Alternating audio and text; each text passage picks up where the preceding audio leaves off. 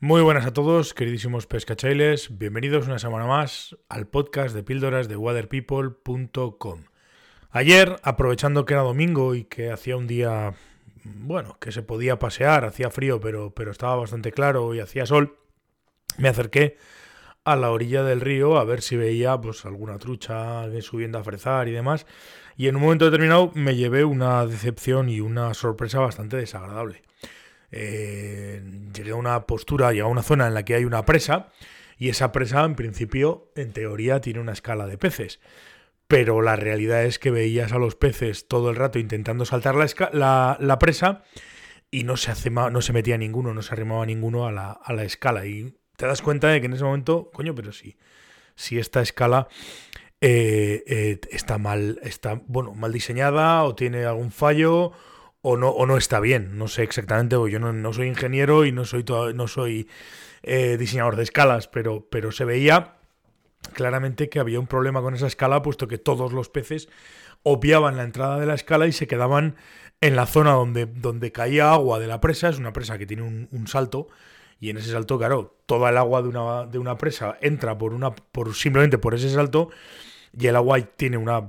La presa tiene una pendiente muy alta y el agua tiene también bastante tiro, con lo cual pues las truchas intentaban subir por ahí, pero no lo consiguen. Es, es, es, literalmente imposible que las truchas consigan pasar por ahí. Bueno, las truchas sin ningún pez. Ni un barbo ni nada, porque, porque no hay, no hay posibilidad, ¿no? no hay animal que luche contra ese tiro de corriente eh, eh, y sobre todo contra esa pendiente.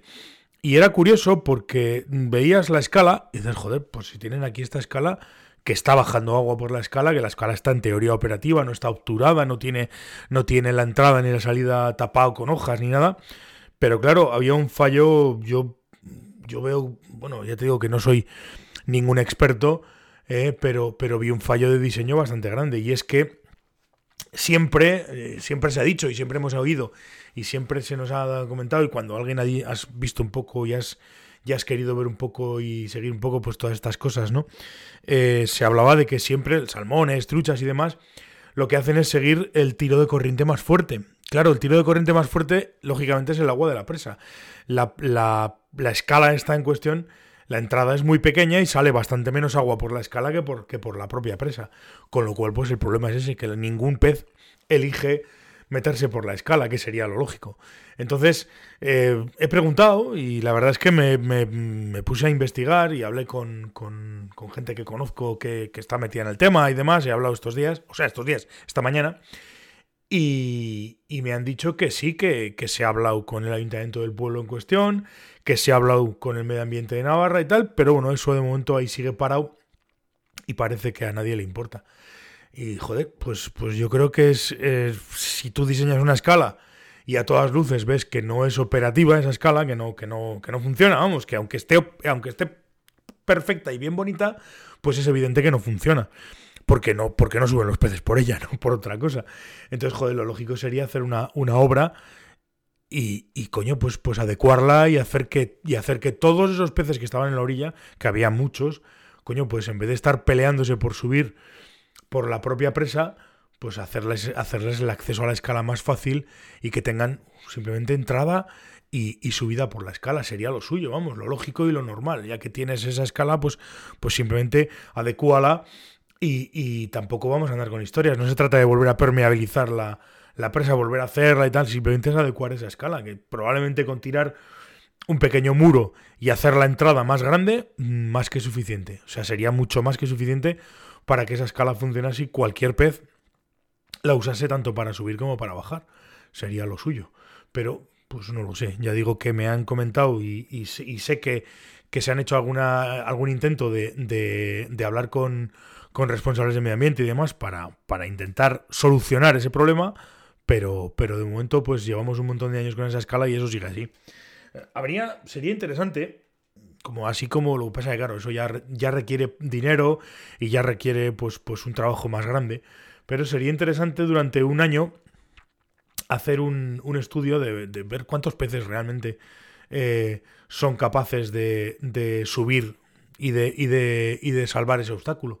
Por la escala o por la presa, me da igual porque, porque por la presa yo sé que no sube ninguno y por la escala, como os digo, como la, la entrada es muy pequeña y no, no es pequeña y, no, y no, no, baja suficiente agua, no corre suficiente agua, pues no entran los peces por allí, con lo cual me supongo que tampoco por la escala entrará ninguno.